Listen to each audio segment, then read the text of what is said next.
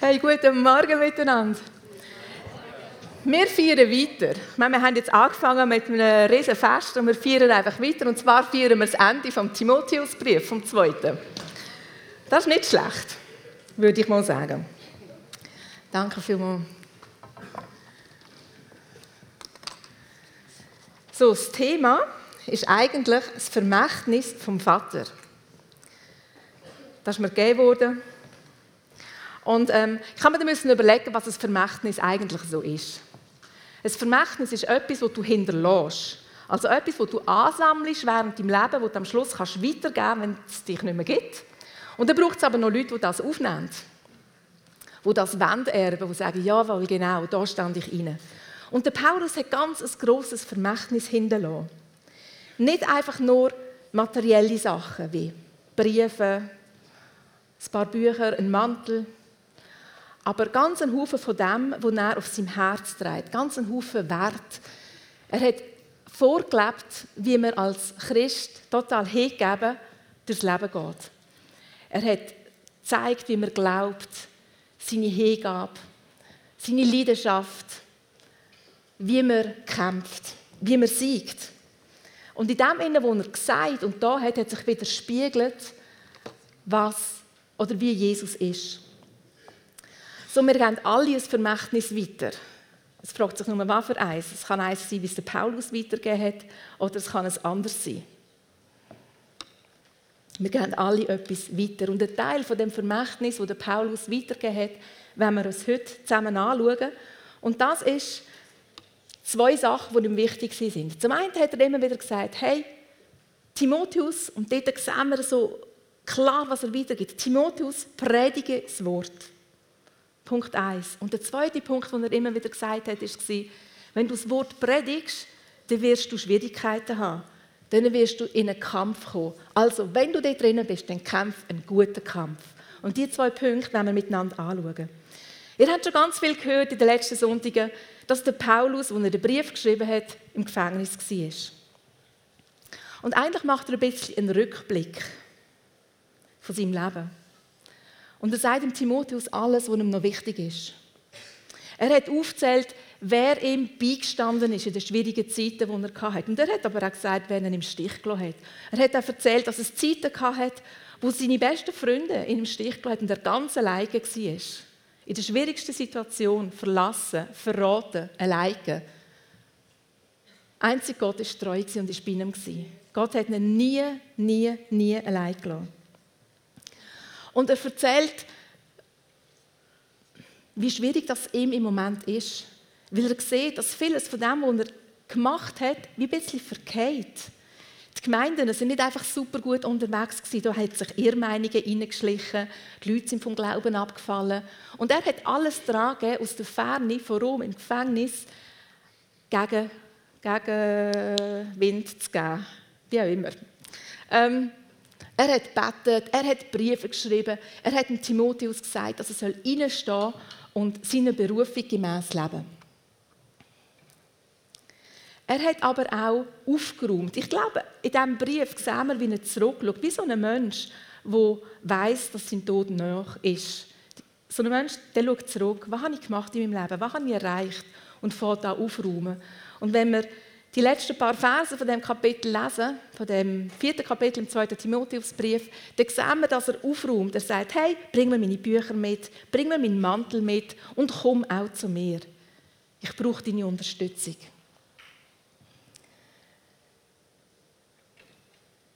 Und er hat aufgezeigt, was zählt. Verkündige das Wort. Mach das immer und überall, egal in welcher Situation dass du bist. Gib nicht auf, halt durch, dann wirst du die Krone von der Gerechtigkeit bekommen. Und ich glaube, währenddem, dass er alle die Sachen niedergeschrieben hat, hat er im Kopf so ein Lied gehabt. Und währenddem, dass er am Schreiben war oder am Diktieren war, ist das immer in seinem Kopf abgelaufen.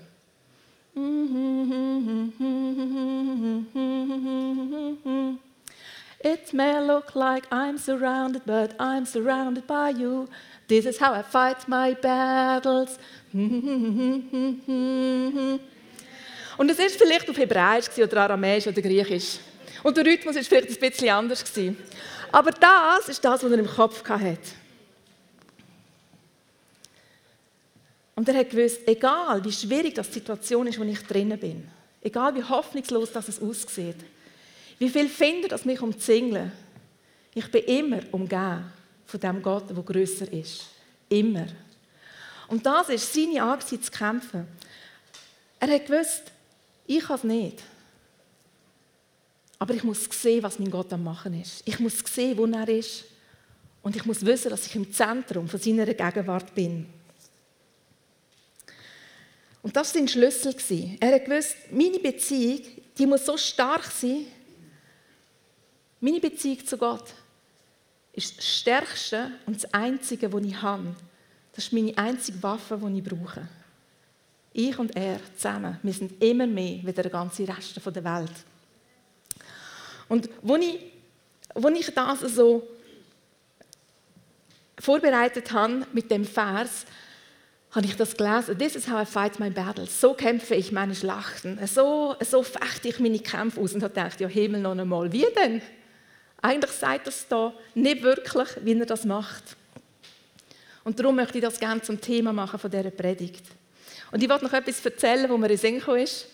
Und ich merke, dass der Heilige Geist mich nicht lässt. Also erzähle ich euch etwas aus meinem Leben, als ich noch kleiner war. Ich bin recht eine friedfertige Person immer schon gewesen. Und so ein, ein unscheinbares Kind gewesen. Still, schüchtern, bin niemandem aufgefallen. Ähm, bin eigentlich ganz gut durchs Leben gekommen. Aber ich hatte so meine eine oder andere Herausforderung. Gehabt. Im Kindergarten, wir haben gerade am Kinski gewohnt, das war meine Rettung. Ähm, ich, kleine Sabina, hatte einen anderen Typ, gehabt, der andere. Hat doch mir eines mit im Kindergarten einfach eine abgewaschen. Zack, aus dem Nichts raus.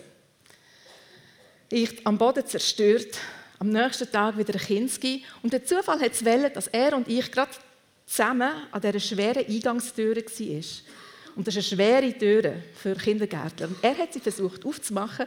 Und ich habe ihn angeschaut und habe gedacht, meine Chance hallen aus, knallen meine ab. Und dann renne ich weg, weil ich so Schiss hatte und habe mich den ganzen Morgen in unserem Velokeller versteckt. Am Tag darauf, der Zufall hat es wählen, wir sind wieder zusammen an der Eingangstür gestanden, schaut er mich an und sagt, ich könnte dir jetzt eine abhauen. Und ich so, ja. Hat er aber nie mehr gemacht. Aber ich kann euch sagen, ich habe wirklich, wirklich Panik gehabt, nachher. Zwei, drei Jahre später, Primarstufe, ich immer noch, eine kleine Sabina, hat einen anderen Kollegen gehabt, der Lukas. Der Lukas, den habe ich sehr geschätzt. Er war ein Ärztesohn, ganz ein feiner, ganz ein Lieber. Er hatte eine Sonderbehandlung gehabt, er hat das grosse Los gehabt, dass er nicht ins Werken gehen sondern ins textile Werken. Und ich kann ihn echt beneiden, weil ich wäre gerne nicht ins textile Werken und ins Werken, aber habe nicht dürfen. Aber das ist so eine Sonderstellung, die er hatte. Was ein Haufen Burschen nicht so cool gefunden haben und sie haben ihn immer abgeschlagen. Wer war der Anführer von denen, die sie abgeschlagen hat? Der André, genau. Und ich habe dort ein bisschen zugeschaut und es hat mich immer mehr und mehr genervt. Und ich hatte so ein Ding in mir, so Ungerechtigkeit habe ich nicht können nicht ausstehen Also, kleine Sabina, grosse André, kleine Sabina zum André. Wenn du den Lukas noch einiges abschlägst, dann kommst du es mit mir zu tun und dann schlage ich dich ab. genau, keine Ahnung, was mich geritten hat. Der nächsten Pause, ich muss ihm extrem Eindruck gemacht haben, weil in der nächsten Pause ist er gegangen und hat den Lukas wieder abgeschlagen. Aber ich habe da gesehen, und dann, wer den Saurer Primarschulhof kennt, ich habe das gesehen, bin quer über den Platz gerannt und er hat mich gesehen kommen. Und ich weiß nicht warum. Er hat mich gesehen, hat abgeladen, Lukas, und ist davon gerannt. Und ich, ihm hinterdrein, zum Museum durchab, quer über den Sportplatz, schon ganz außer Atem gewesen, bis wir wieder auf dem Schulhausplatz angekommen sind. Und dann hat er gefunden, so, und jetzt schlägeln wir. Und ich so dachte, oh mein Gott. Ich habe noch nie geschlägelt. Ich habe immer nur zugeschaut. Ich habe gewusst, wie das geht. Zwei in der Mitte, ein Kreis drumherum. Gut, ich mit ihm in der Mitte habe alles, was ich konnte, habe ich reingeworfen, wie halt so ein Mädchen kämpft mit Krabbeln und Haarreissen. Und ich weiß noch so genau, es hat Leute gehabt, die drumherum gestanden sind. Und die meisten haben gerufen, hab André! Weil ich meine, meine Leute sind einfach nie gewesen. Ein paar wenige haben Hab Sabina gerufen, aber es ist nicht wirklich ins Gewicht gefallen. Und ich weiß ich bin dort drinnen gestanden und habe gedacht, das ist mein Recht, das ist richtig, was ich mache. Der Lukas hat da verdient, dass sich einer für ihn einsetzt. Und gleichzeitig hatte ich Panik. Ich wusste, ich bin dem anderen so etwas unterlegen. Ich habe keine Chance gegen den. Der hat so viel Übung und ich habe null Übung. Und ein bisschen bin ich stolz, hier in der Mitte zu sein. Alle die Leute um mich herum. Und ah, es ist so das zwischen umzingelt zu sein, so Scheibe. Und hey, ich bin so etwas von würdig, dass ich kämpfen darf, dass ich mit meinem Find Auge in Auge stand und das kann austragen, ausfechten. Gott sei Dank hat mit den Pausenglocken erlöst. Der Kampf war fertig. Wir haben es beide überlebt. Und soviel ich mich mag erinnern, hat der andere, der Lukas, nachher dann in Ruhe gelassen. Ich glaube, wenn wir uns für den König der Gerechtigkeit einsetzen, dann ist er immer da mit seinem Heer. Er ist immer da und steht für uns ein. Und du fährst vielleicht klein an in deinen Kämpfen. Und im ersten Kampf hast du noch Angst. Aber ich bin reicher aus dem ersten Kindergartenkampf rausgekommen, sodass ich das Wissen mitgenommen habe in den zweiten Kampf. Und ich glaube, der Paulus, der hat so viele Kämpfe erlebt. Der hat so genau gewusst, dass die Verheißungen von Gott stimmen. Der hat so genau gewusst, dass wenn Gott für ihn ist, niemand gegen ihn kann sein. Und dass niemand Gott kann stoppen kann, so wie wir es in dem einen Lied gelesen haben. Ein Name von Gott ist der Herr Zebaoth, der Herr der Heerscharen. Und wisst ihr, wenn ein König kommt, dann kommt er nie alleine. Wenn der amerikanische Präsident kommt, dann kommt er mit der riesigen Entourage, mit Flugzeugen und Autos und weiss der Guckus was alles. Aber wenn der König von den Königen kommt, dann kommt er mit seinem Heer. Wenn die Gegenwart von Gott da ist, dann ist immer ein Haufen, sind ein Haufen von seinen Heerscharen da, Engel und Engelswesen. Er kommt nie allein. Und das ist das, was der Elisa erlebt hat, was der Matthias vorher dann erzählt hat. Der Elisa war ein Prophet unter dem König von Israel. Und der König von Aram, der hat die Israeliten immer wieder angegriffen und hat gewinnen. Aber der Elisa hat dem König von Israel immer erzählt, wo das die Angriffe werden passieren. Das war so schlimm, dass der König von Aram gedacht hat, er hätte einen eigenen Verräter in seiner Reihe. Bis ihm einer gesagt hat, nein, wir haben keinen Verräter, das ist der Elisa. Der Elisa erzählt dem König immer alles. Darum weiß der, wo wir sind, darum nimmt er sich in Acht. Also ist er gegangen und hat Elisa umzingeln. Der Elisa hat das Richtige gemacht. Und damit hat er sich in die Schusslinie vom Find begeben. Und das aramäische Heer ist gekommen in der Nacht. Und wo Elisa und der Gehasi am Morgen verwacht sind, haben sie das riesige Heer gesehen um sich herum. Und dem Gehasi ist wirklich das Herz in die Hose gerutscht. Er dachte, mein Gott, wir verlieren. Die sind so viel, was wollen wir machen? Wir können nicht flüchten. Und der Elisa ist so souverän da gestanden und hat gesagt, hey, hab keine Angst. Und wahrscheinlich hat er gedacht, hey, das ist so eine coole Situation. Das ist so hammercool. Jetzt werden die vernichtet. Weil er hat gesehen, was der Gehasi nicht gesehen hat. Und er, als er betet hat für den Gehasi und dem die Augen aufgegangen sind, hat der Gehasi ebenfalls alle die feurigen Wagen und Ross gesehen, die drumherum waren. Und dann haben sie einen Plan geschmiedet. Und der Elisa hat gebetet, dass sie alle mit Blindheit geschlagen werden. Das sind sie geworden. Und der Elisa ist gegangen und hat sie gefragt, was sie da wollen. Und sie haben ihn nicht erkannt, logischerweise. Und gesagt, ja, wir suchen den Elisa. Und er so, ah, ich weiß, wo er ist, kommen alle mit mir. Und er ist vorangegangen und hat den König und das ganze Heer mit sich genommen und hat es mit die Hauptstadt nach Samaria gebracht. Und wo der König von Israel gesehen hat, dass seine, blind, seine Finden blind und wehrlos sind, hat er gesagt, ja, yeah, ich will sie schlagen. Elisa, darf ich sie schlagen? Darf ich sie vernichten? Darf ich das machen? Und der Elisa sagt, Stopp, nein, mach das nicht. Gib mir einfach Brot und Wasser und lass sie ziehen. Und als ich da gelesen habe, ist mir so aufgefallen, Brot und Wasser. Für was steht Brot? Brot steht für Jesus. Er sagt, ich bin das Brot vom Leben. Und das Wasser steht für den Heiligen Geist. Also was hat eigentlich der Elisa da im König von Israel für einen Ratschlag, Ratschlag gegeben? Er hat ihm gesagt, bring ihn in eine Begegnung mit Jesus. Bring ihn in eine Begegnung mit dem Heiligen Geist. Bring ihn Find in eine Begegnung mit dem dreieinigen Gott. Und dann lass ihn ziehen. Du musst nicht kämpfen, Gott macht das selber. So, wie machen wir das? Wenn wir umzingelt sind, wissen wir, dass wir umgeben sind von Gott. Und es gibt eins, in Lobpreis hineinsteigen und arbeiten. Dann kommt die Gegenwart von Gott noch mehr und dichter. Und der Find hasst das, der geht. Aber es ist nicht unser Kampf, weil der Kampf ist bereits begonnen.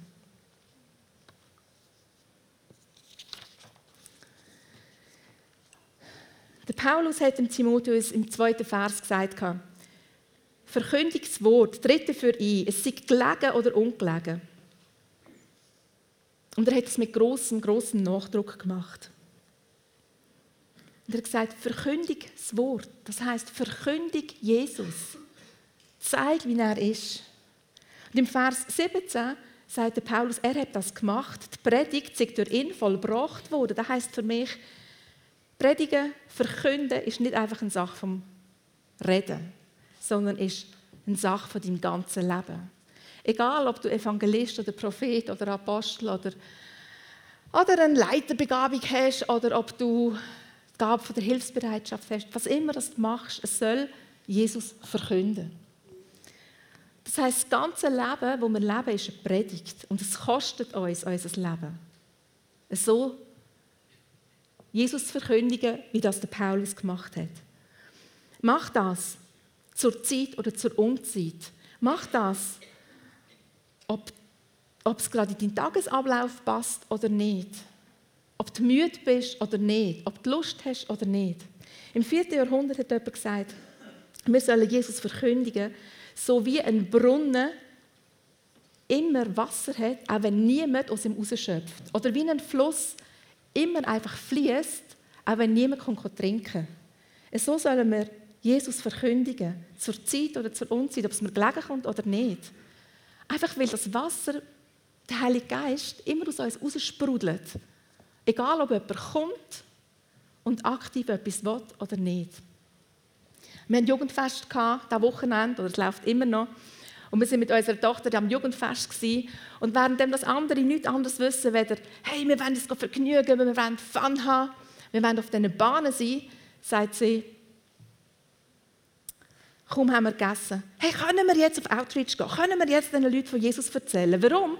Weil das ist für sie Fun. Das ist für sie Leben. Das ist für sie so aber cool. Und so sollen wir Jesus verkünden. Es soll Spaß machen. Das Leben soll fließen. Paulus hat das genau so gemacht. Alle seine Geschichten, in all seinen Geschichten, die wir in der Bibel lesen, sehen wir das. Er hat Jesus in Person gebracht. Er hat nichts zurückgehalten. Er hat sein Leben voll gegeben.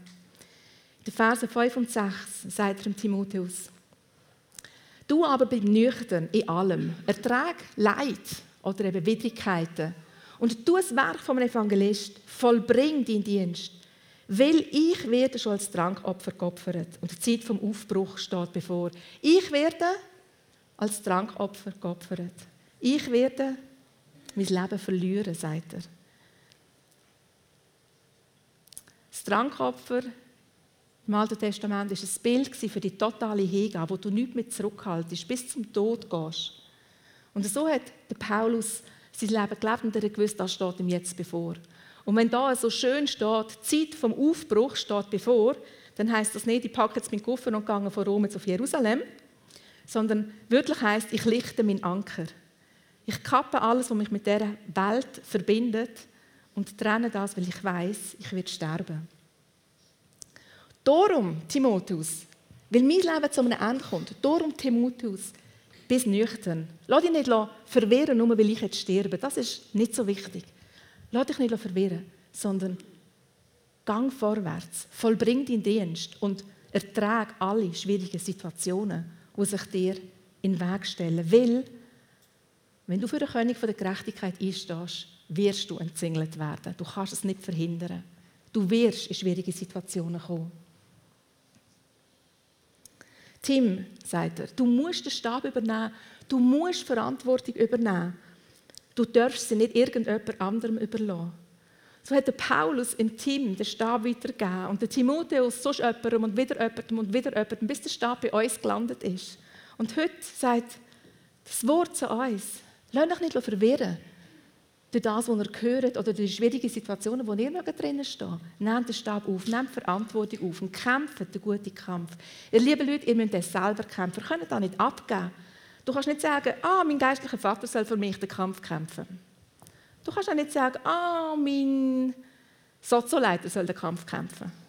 Wir müssen alle den Kampf selber kämpfen, weil er uns in die Beziehung zu Gott hineinbringt. So, und wenn der Find nicht schafft, uns zu stoppen, wenn es nicht schafft, uns abzuhalten davon, dass wir wiedergeboren werden, Jesus kennenlernen, und wenn es dann nicht schafft, uns davon abzuhalten, richtig zu glauben, dann wird er versuchen, uns auszusitzen.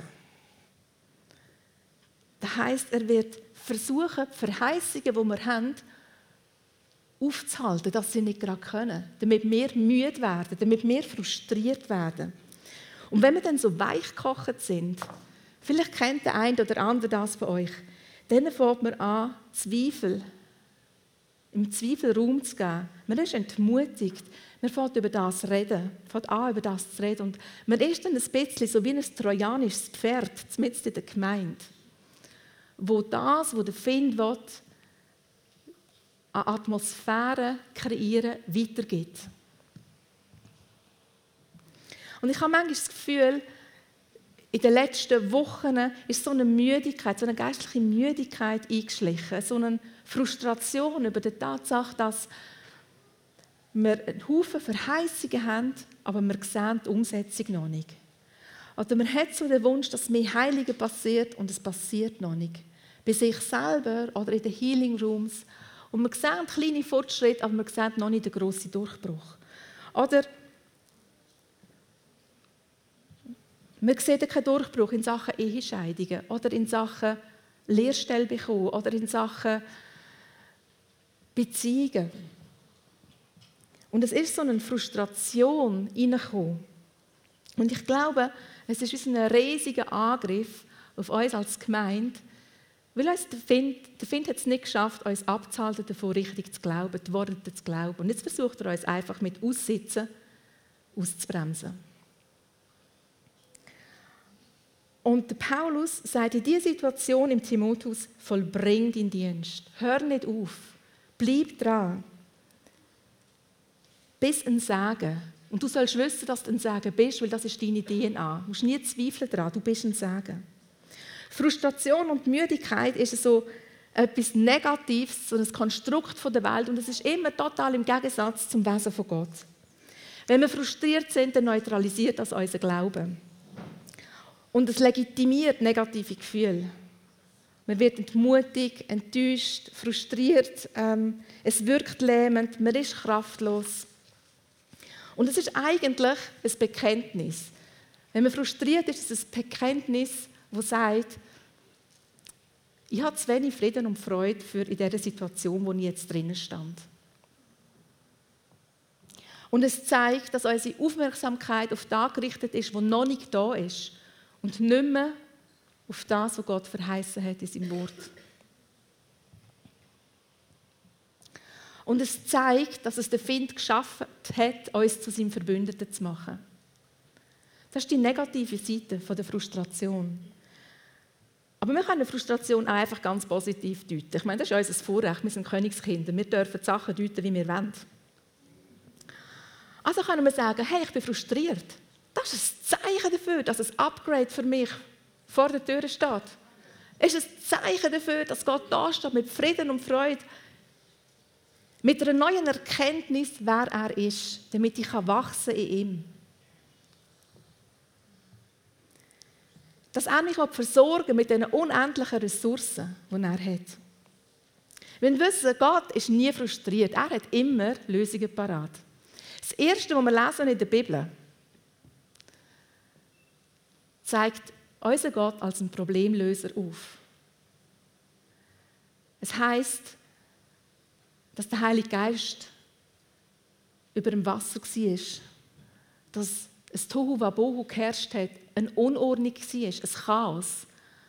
Und dann kommt er rein und fängt an, Leben hineinzusprechen und bringt eine Ordnung in die Unordnung. Das ist das Erste, was wir erfahren in der Bibel. Unser Gott ist ein grosser Problemlöser. Und ich glaube, das Chaos dort am Anfang war grösser, als irgendein Chaos, wo wir drinnen stehen. Unser Gott ist nie frustriert, weil er eine Lösung hat für jedes Problem. Das heisst, wenn wir ein Problem haben, dann sollte er bei uns eigentlich die Frage auswerfen, Gott, wie willst du das lösen? Wie machst du das? Was ist dein Plan? Was denkst du über das? Das sollte immer das Erste sein, was wir uns fragen. Und dann sollen wir anfangen, uns zu freuen über das, was er macht. Wenn du Kündigung bekommst und du fängst an, Gott zu loben und zu preisen, dann kommt Freude in dich hinein. Einfach weil Gott so groß ist und so gut ist. Und du darfst dir erlauben, Freude zu haben. In schwierigen Situationen. Wie Jesaja 61 heißt, dass er uns Freudeöl statt Trauer geben will. Dass er uns ein Kleid vom Lob geben will, statt einem betrübten Geist. Und der Paulus hat alle diese Sachen erlebt.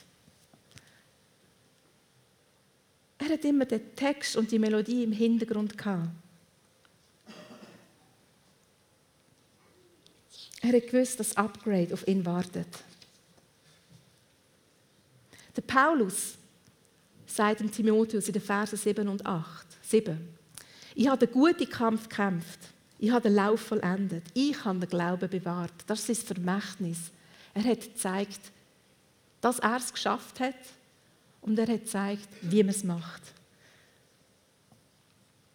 So, wir können unser Leben so vollenden wie es der Paulus gemacht hat, wie ein David. Der David, der König David, von ihm heißt, dass er ein Mann nach dem Herz von Gott ist. Das heißt, dass sein Herz und das Herz von Gott im Gleichtakt unterwegs war. Er hat gedacht, gefühlt, wie Gott selber das macht. Und sein Herzensanliegen ist immer, sei immer ein Herz, wie dies ist und vereinige alles, was in meinem Herzen ist. Alle die verschiedenen Gefühle, die mich in verschiedene Seiten ziehen, macht die eins, sodass sie genau so ticken, wie du tickst, Jesus. Und wenn wir das machen, dann kommen wir Lohn über. Vers 8. Ein Siegeskranz von der Gerechtigkeit liegt bereit für die, die den Lauf vollenden. Jetzt stellt euch mal vor, alle die vielen Leute, die an diesen Fußballmatch, an dieser WM gehen, schauen. Und die Mannschaft, die wir gewinnen, würde nicht einen Pokal bekommen und nicht eine Goldmedaille, sondern einfach so einen wunderhübschen Lorbeerkranz. Das wäre das Höchste zur Zeit vom Neuen Testament. Und wir werden so eine Krone von der Gerechtigkeit bekommen. Die spricht von der Beziehung, die wir haben zu Jesus. Spricht davon, dass wir in die Gerechtigkeit von Jesus eintreten und alles bekommen, was er hat. So, der gute Kampf. Das bedeutet, dass wir selber zuständig sind dafür. Dass wir uns die Frage stellen müssen, kenne ich Jesus nicht nur als mein Retter, sondern auch als mein Herr? Das heißt, mein Herr ist immer die Person, wo ich glaube, wo mich prägen darf und wo meine Handlungen bestimmt. Also wem und was gebe ich meine Aufmerksamkeit?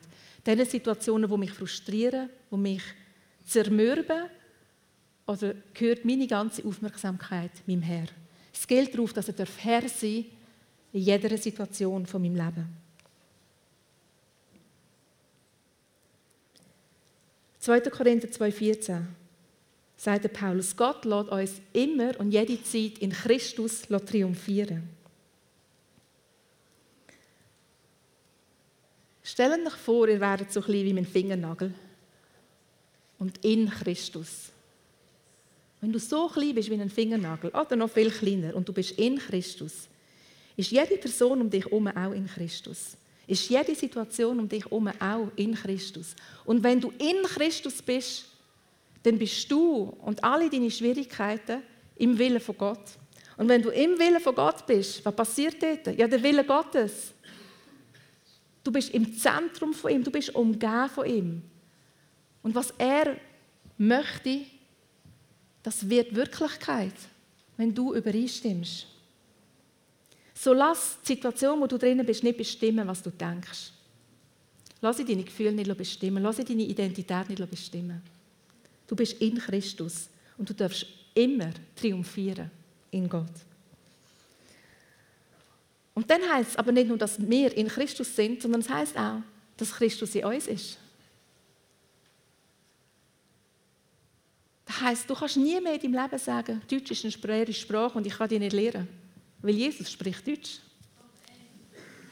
Du kannst nie mehr sagen, Französisch ist so schwierig, weil du kannst Französisch lernen, weil Jesus in dir redet Französisch.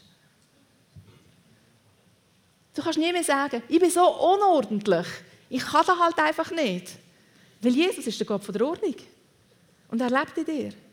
Und wir müssen anfangen, die Worte auszusprechen. Wir müssen anfangen auszusprechen, was Jesus in uns wirkt, weil er ist in uns lebendig. Und so ist uns nichts unmöglich.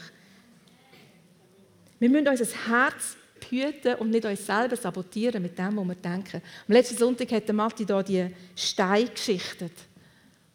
Wir müssen unser Leben aufbauen auf den Worten. Das ist der gute Kampf.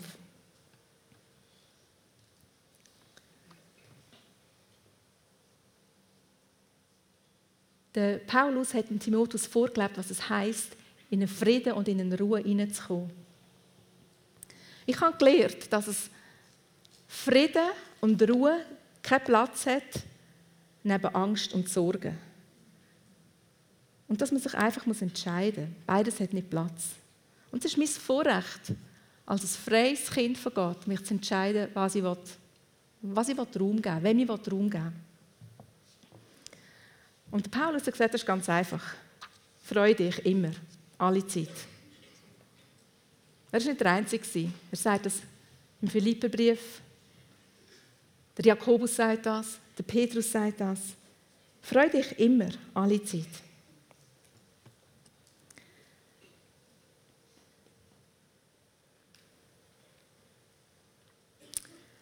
Wenn wir in dem Kampf sind, dann ist es immer ein Prozess, wo wir drinnen stehen. Und wir müssen lernen, den Prozess zu lieben und zu schätzen. Sonst gehen wir auf. Wenn wir sagen, wow, das ist so schwierig, das ist so mühsam und ich sehe das Ende nicht, dann gehen wir auf. Darum müssen wir lernen, den Prozess zu lieben. es ist der Prozess, der uns ganz näher ans Herz von Jesus bringt. Es ist der Prozess, der uns immer mehr zeigt, wer Gott wirklich ist. So, in jedem Kampf, wo du stehst, hat Gott einen Plan für dich und einen Plan für einen Find. Der Plan für einen Find ist ganz einfach.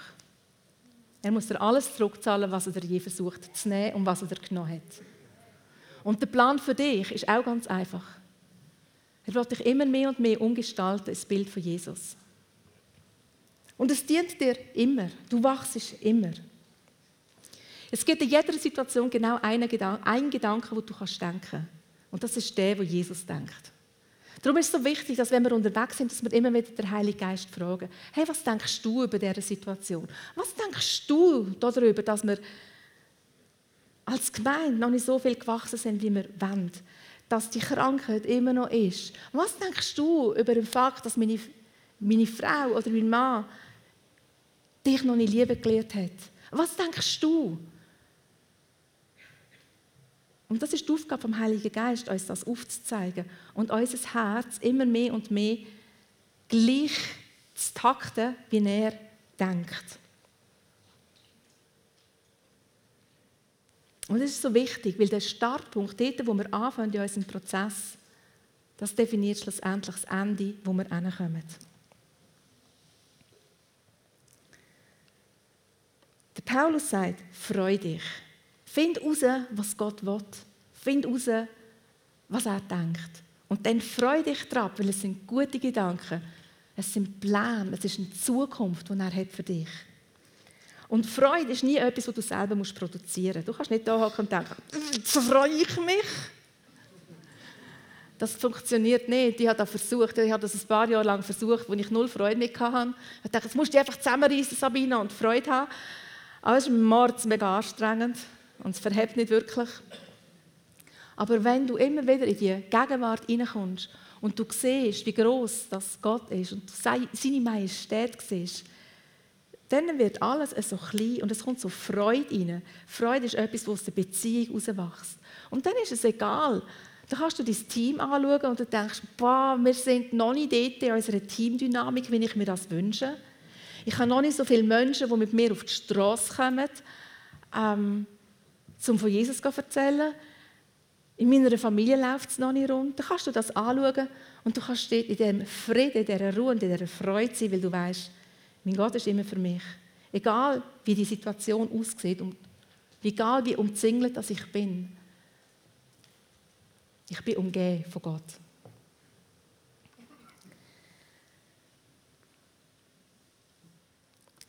Im 17. Vers sagt, der Timotheus, äh, sagt der Paulus im Timotheus, der Herr aber ist mir in all diesen Situationen beigestanden und hat mich gestärkt, damit durch mich die Predigt vollbracht wird.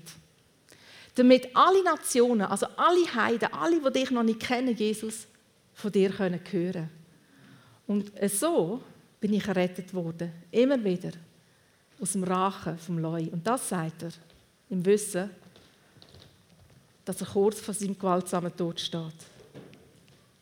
Er ist jemand, der sein ganzes Leben gegeben hat und er hat gewusst, er hat den Lauf vollendet. Er hat das Vermächtnis weitergegeben, wo wird schaffen, wo für ihn spricht, wo die Welt wird verändern. So wir sollen mit Paulus das können sagen.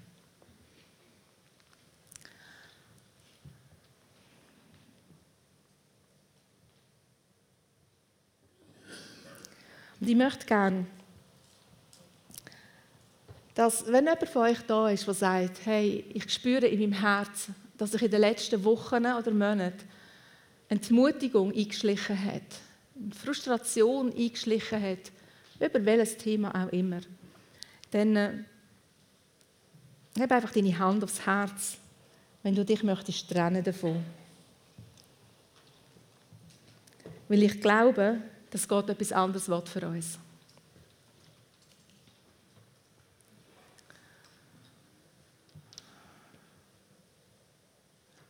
Vater, du siehst, wo wir stehen und du siehst, was uns umzingelt. Und du siehst, wie sich Frustration, Entmutigung und Enttäuschung eingeschlichen hat. Und wir trennen uns von dem. Wir trennen uns auch von jedem Gefühl, wo, im, wo durch die Türen reingekommen ist. Alles, was negativ ist, wir trennen uns davon. Und so, Heiliger Geist, zeig uns, was deine Worte ist. Zeig uns, was du denkst und lass uns den Gedanken tragen und lass den wachsen und Frucht bringen. Du, Vater, stehst zu deinem Wort, zu jeder einzelnen Verheißung, die du im Wort gegeben hast, zu jeder einzelnen Verheißung, die von dir gekommen ist. Und hier und jetzt kappe ich jedes Anrecht, das Müdigkeit und Frustration auf unsere Gemeinde hat. Und ich sage dir, dass du nicht mehr wirken kannst hier unter uns. Hey, und ihr Leute, die nicht darunter leiden, es ist ein Kampf, der uns alle angeht. Weil der Find versucht, uns auszusetzen, wenn er es nicht schafft, uns ein falsches Gedankengebäude zu geben.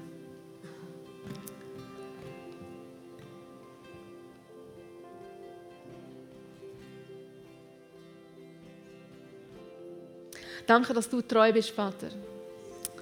Papa, danke so viel mal, dass du immer zu deinem Wort stehst. Danke, dass wir nicht wissen müssen, was dein Zeithorizont ist. Und dass wir alle Fragen von wegen Zeitachse dir dürfen übergeben Danke so viel mal, dass du nie zu spät kommst. Danke, dass dein Plan mit unserem Leben und mit uns als Gemeinde vorwärts geht. Und dass du sicher zum Ziel kommst. Und der 17. Vers, der da steht, nehmt den und proklamiert den über eurem Leben. Wenn ich das mache, für uns, dann tönt das so. Weil ich will, dass das unser Vermächtnis ist. Wenn wir mal wieder Paulus sagen, okay, ich habe meinen Anker gelichtet und ich werde bald nicht mehr auf dieser Welt sein, dann soll das unser Vermächtnis sein. Der Herr aber ist uns beigestanden, in jeder Situation, wo wir sind. Herr, du hast mich nie allein gelassen, du bist immer bei mir gewesen. Und ich habe dich immer erlebt und immer gewusst, dass du da bist. Du hast mich umgeben, wenn ich umzingelt bin. Und du hast mich gestärkt, immer wieder, wenn ich zu dir gekommen bin. Danke darf ich an deinem Tisch sein. Danke darf ich Gemeinschaft haben mit dir. Danke darf ich deine Schönheit sehen. Darf ich sehen, wie wunderbar und wunderschön, dass du bist. Danke gilt das für jeden von uns. Dürfen wir dich erkennen. Und danke, dass du, Jesus, durch mich sichtbar geworden bist. Dass die Predigt vollbracht worden ist durch unser Leben. Danke, dass wir eine Truppe von Menschen sind, eine Gemeinde, die nichts zurückhaltet. Dass wir Menschen sind, die unser Leben ganz hingeben, damit du sichtbar wirst. Egal wie viel es mich kostet, Herr, ich will, dass du sichtbar wirst durch mein Leben. So, dass die Nationen, alle, die dich noch nicht kennen, dich können sehen, dich können hören, dich können erleben, dich können begegnen und sehen, dass du ein Gott bist, der Wunder tut. Sehen, dass du ein Gott bist, der liebt und liebt und liebt. Ein Gott, der gütig ist, der nie aufhört zu vergeben. Ein Gott, der immer einen Plan B zur Tasche rausholt, wo zum Plan A wird. Und danke, dass du mich und uns immer wieder errettest. Wenn wir umzingelt sind, errettest auch von uns selber. Danke vielmals, dass deine Herrlichkeit durchbricht. Immer wieder, sodass wir von Herrlichkeit zu Herrlichkeit gehen können. Amen.